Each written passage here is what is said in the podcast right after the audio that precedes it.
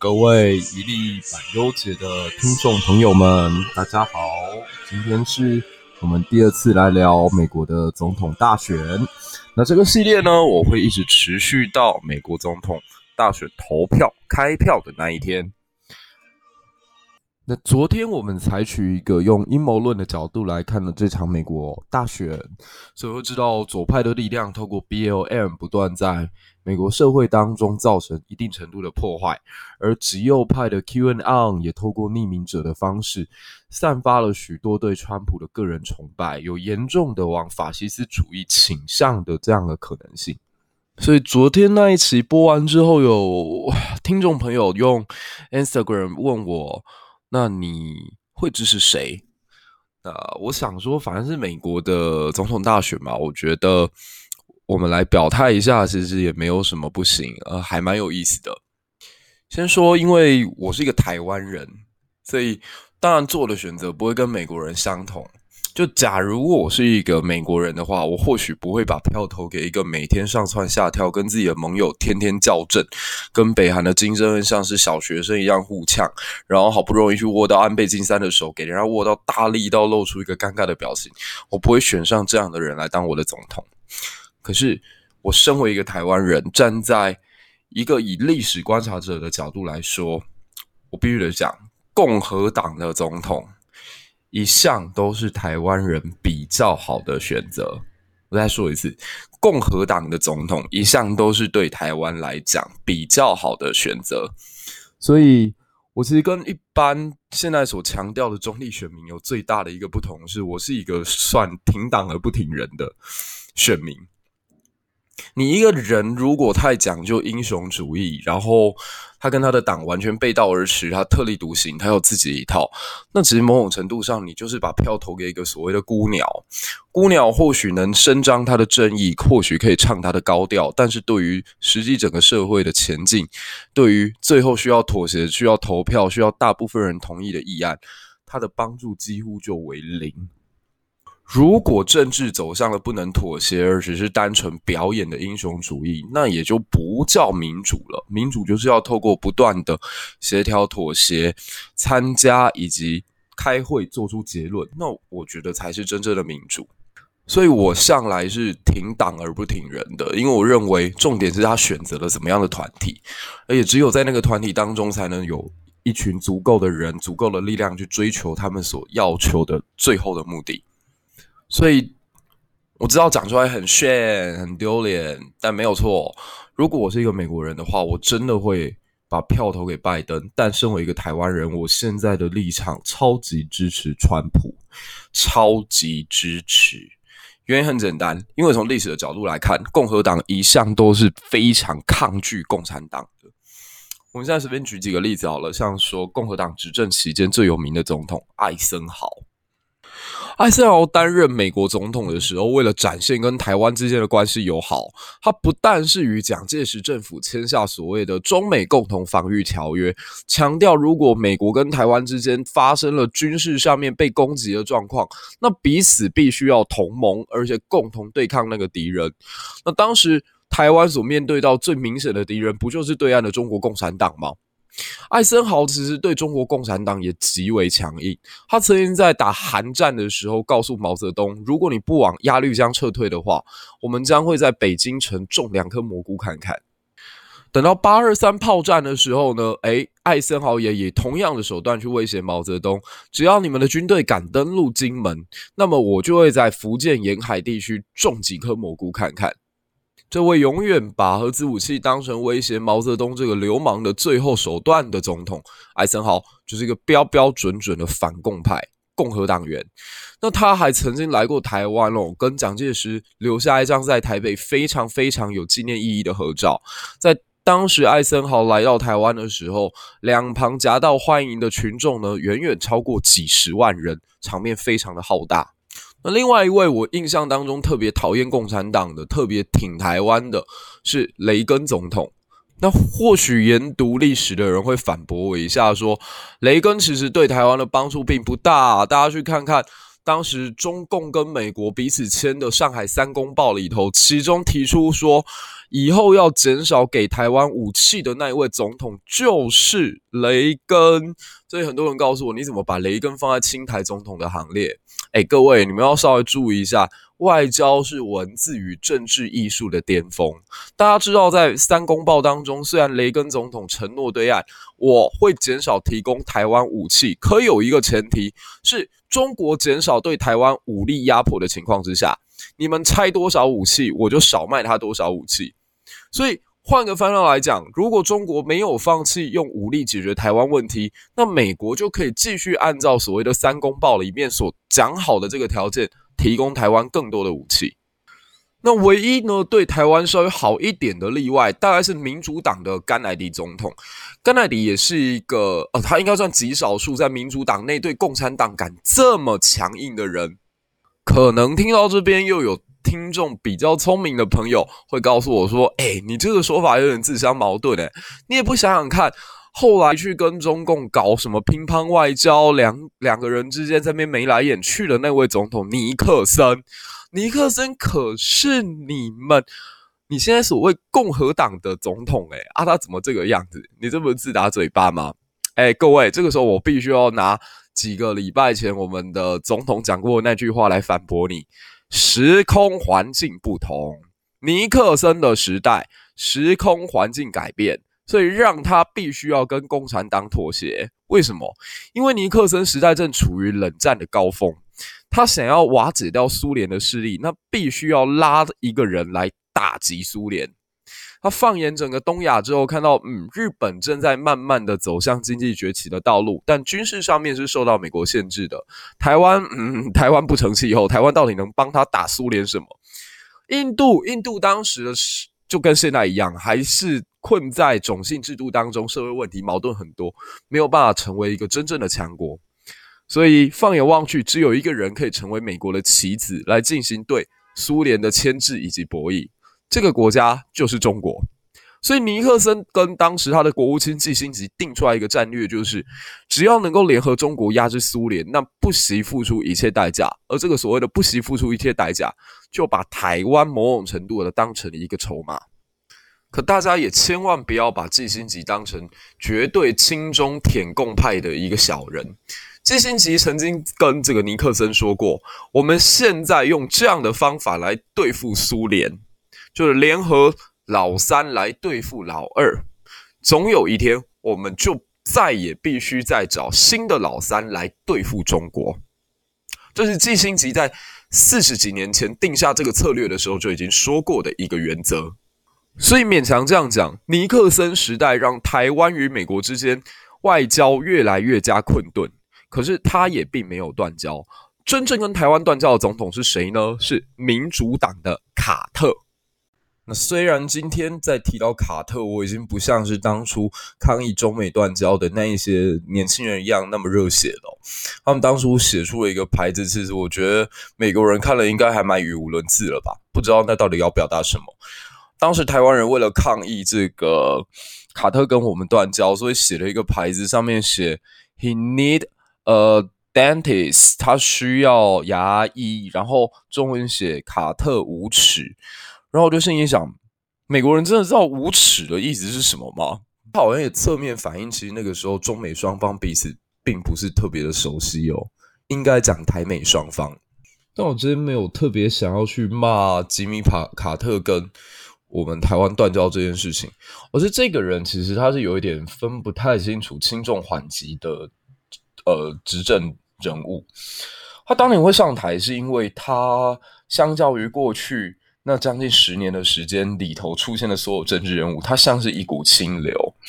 他是一个卖花生的花生农，然后也加入过教会的活动。他是一个很虔诚的教徒，甚至他好像还当过神父吧，还是当过牧师，我现在有点忘了。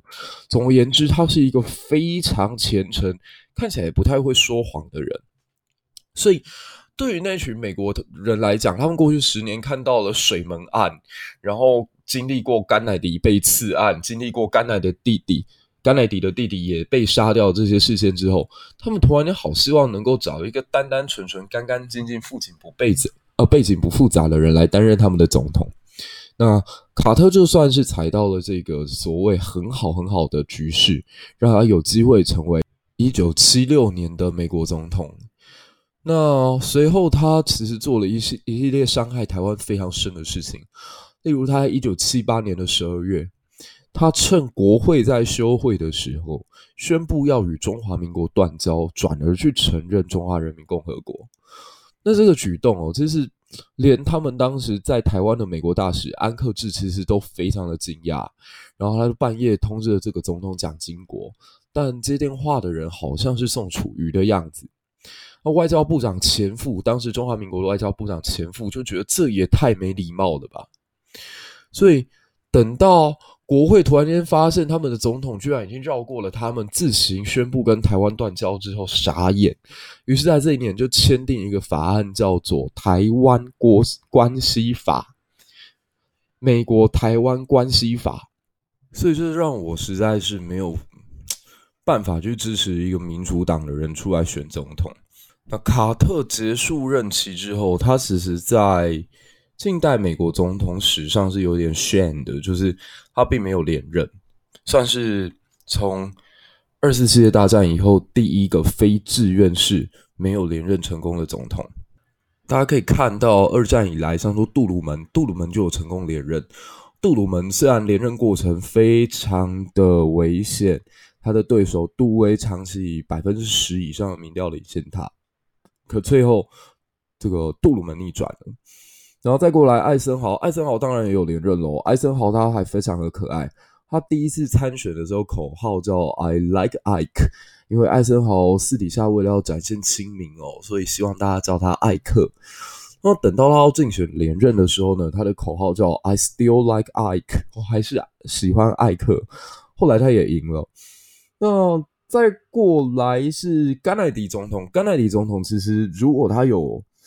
参加六四年大选的时候，我认为他是会连任啦。可惜他的人生在六三年的时候，就因为两颗子弹打穿了他的脑袋，所以走向了终点。这样，那他的接班人叫 Lyndon Johnson，这个枪我们好像都翻译成詹森总统哦。詹森总统也只当一届，可是他是自愿放弃掉不去选的。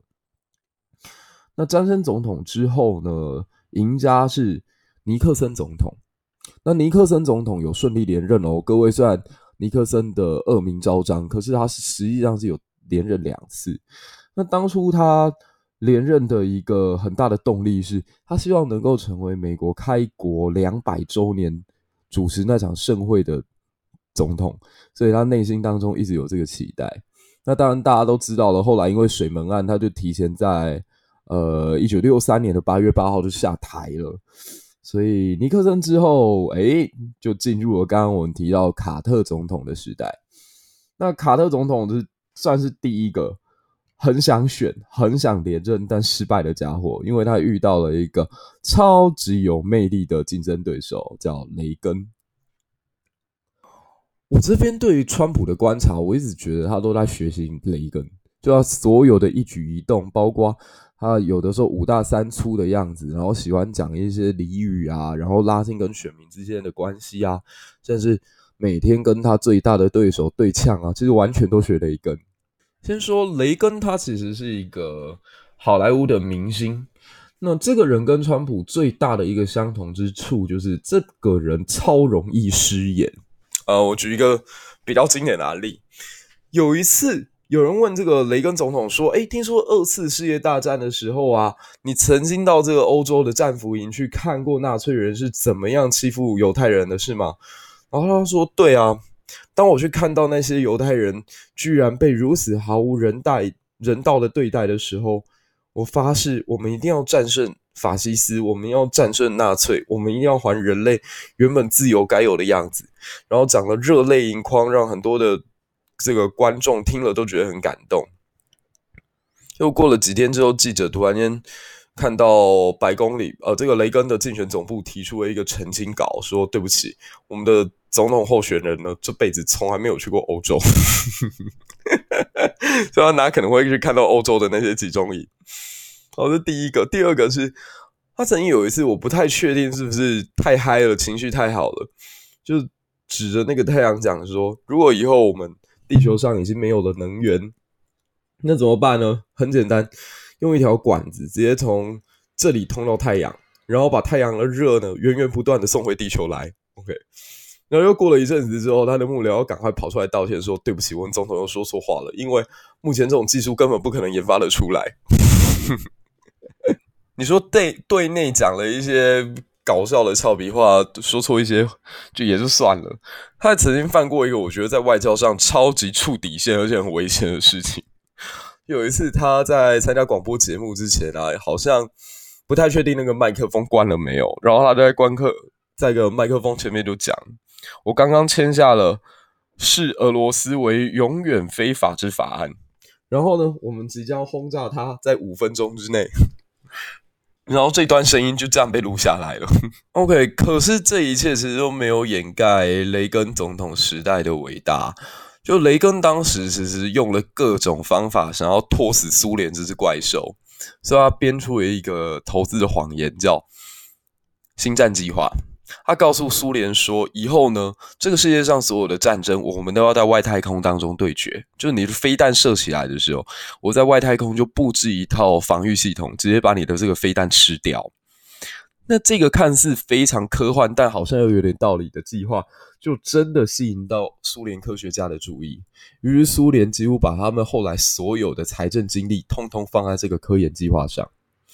这已经够危险了，后来又突然间爆发一个意外。”叫做车诺比核能电厂爆炸事件，这场事件直接导致苏联的经济更是雪上加霜。所以九二年苏联之所以会垮台，第一是因为雷根总统的星战计划完全骗到了苏联，让他们在一个完全不可能完成的项目上面投上金山银海一般的预算。再来就是车诺比核能发电厂这一次没有好好处理，让苏联的经济。更加雪上加霜，这导致一九九二年苏联解体。不知道说到这里，大家有没有发现，其实川普跟雷根或许两个人原本都不是适合当政治人物的料。川普出生于商人，而雷根出生于演员，失言这两个人不相上下。对付他们的敌人，其实讲话也极为不客气。可站在对台湾的好处的这个方方面来看的话，我认为川普跟雷根可以说是同样在艾森豪之后最亲台的两个总统。这边最后讲一个，虽然政治很不正确，但是也象征雷根总统对台湾的支持到什么样地步。去年的，也就是二零一九年的八月十几号，美国突然间公布了一段。尼克森总统跟当时担任加州州长的雷根的一段通话，那段通话的内容如下：一九七一年，台湾被联合国大会决定即将被中共北京政府取代我们的席位，这件事情听到了雷根耳朵。雷根暴跳如雷，雷根完全不能接受。他在电话里面告诉他的总统尼克森：“就因为非洲那些国家投给中共吗？就因为非洲那些国家，那些来自非洲国家的猴子，现在连皮鞋都不会穿吧？”在他极为暴怒的抱怨结束之后，得到了尼克森呵呵呵呵呵呵呵的认同笑。更有意思的是，我觉得这件事与今年武汉肺炎的爆发，WHO 的毫无作为，其实简直就像是雷根穿越的三十年间，他在对我们现代的一个嘲笑。WHO 这一群所谓非洲正确、政治正确的这群官员。在背后与中国互相眉来眼去，不知道交换了多少利益，因此导致今年的疫情居然失控到这种地步。或许雷根的话只是政治不正确上面的一个伤害，可谭德赛 WHO 以及这一次中共在疫情当中的隐瞒，却是对人全人类存在的伤害。这不知要要比刚刚那一点点种族歧视的话，还要来得更加邪恶过分多少。所以这一期，如果我们站在一个历史的角度上来说，嗯，我必须要承认，我真的会配把票投给共和党。共和党至少从雷根到布希到现在看起来，他们对于共产党基本是比较强硬的。大家思考看看，也就是在奥巴马执政期间，让中国有了机会可以把他的黑手伸到了今天的中亚地区，搞出所谓的一带一路。也是在奥巴马任期之间，中国居然开始在南海地区填岛造陆。也同样是在奥巴马任期期间，美国大量白人的工作被所谓的中国廉价代工给。抢走，中国在透过偷取美国的智慧型财产权，反过来在剥夺美国高层的利润收益。再再再再显示，奥巴马虽然拥有非常好的外形，非常客气礼貌的行为举止，他非常的优雅，但实际上他并不是一个合格的美国总统。相反的，五大三粗，看起来没有什么水准与礼貌的川普。才是真正捍卫美国利益、美国在市场上竞争力的一个人。那这期的结尾，其实我也不是想要批评民主党有多坏，我一直就觉得民主党某种程度只是对于中国的判断过于幼稚。今天讲两个小故事哦，大概就可以让大家全貌的知道为什么我会比较偏共和党。我小的时候很印象深刻是，克林顿曾经有一次在哈佛大学演讲，那个时候应该他总统刚卸任，还是还在当当总统。他当时说，如果中国开放了网络，那中国势必会在未来成为自由的国家。为什么？因为你一开放网络之后，资讯情报就变成畅通的东西了。畅通的情报是不会让集权政府继续存在的。有一个集权政府，如果同时要使用网络，还同时要控管人民的想法，无疑是把果冻钉在墙上，做不到。这句话在当时听起来真的是超级有说服力，包括在下我完全对于这样的想法没有任何的异议。希拉蕊就更妙了。大概是两千零一十四年左右吧，他曾经在一次演讲当中表达：各位根本不用去担心中国，因为中国的有钱人在过去的十几二十年间不断的在搬向境外。换句话说，十年之后，中国所有的有钱人都离开他们了，而剩下来的将都会是穷人。所以，中国这个社会，我们并不应该把它视作敌人，它迟早会是我们最忠贞的伙伴。今天在不聊阴谋论的状况之下，我们就单纯从这两句话出发，就会发现民主党人他们对于中国的判断极为过度善良、天真而肤浅。他们一向像是在校园里面充满各种正能正能量的学生，总认为这个世界一定会变好。可问题是，过去的十几年时间，有证明中国在变好吗？中国的人权记录有变好吗？新疆的难民营、新疆的集中营、内蒙古现在发生的双语问题、西藏不断的发生所谓的自焚事件，请告诉我，中国这几年真的有如民主党所想的越来越好吗？而相较之下，川普政府在近来解决中东问题的上面发挥了非常巨大的功效。我们都看到了，以色列不断与周边已经打了非常多年的国家一一进行和解谈判。所以，挪威极右派的议员甚至还提名 Donald Trump 成为二零二一年的。诺贝尔和平奖得主，那最后他到底能不能拿得到？这我们不晓得。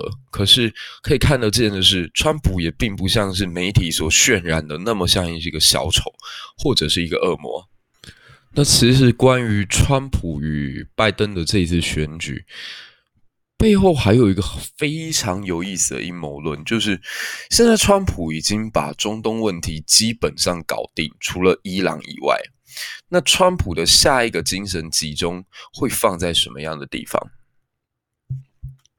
还有，现在坊间非常盛行，川普急着等中国对他们打开第一枪响。一旦中国的军队敢在这次的活动当中对美军有任何擦枪走火的行为，这都会变相的帮助川普助选。所以，川普急需在边境地区，因为跟中国发生一个小冲突，进而凝聚内部的人对他的支持度。那这样的看法是真的吗？我们下一期可以来继续讨论。下期见。这就是今天的一粒白油姐，谢谢你的收听，晚安。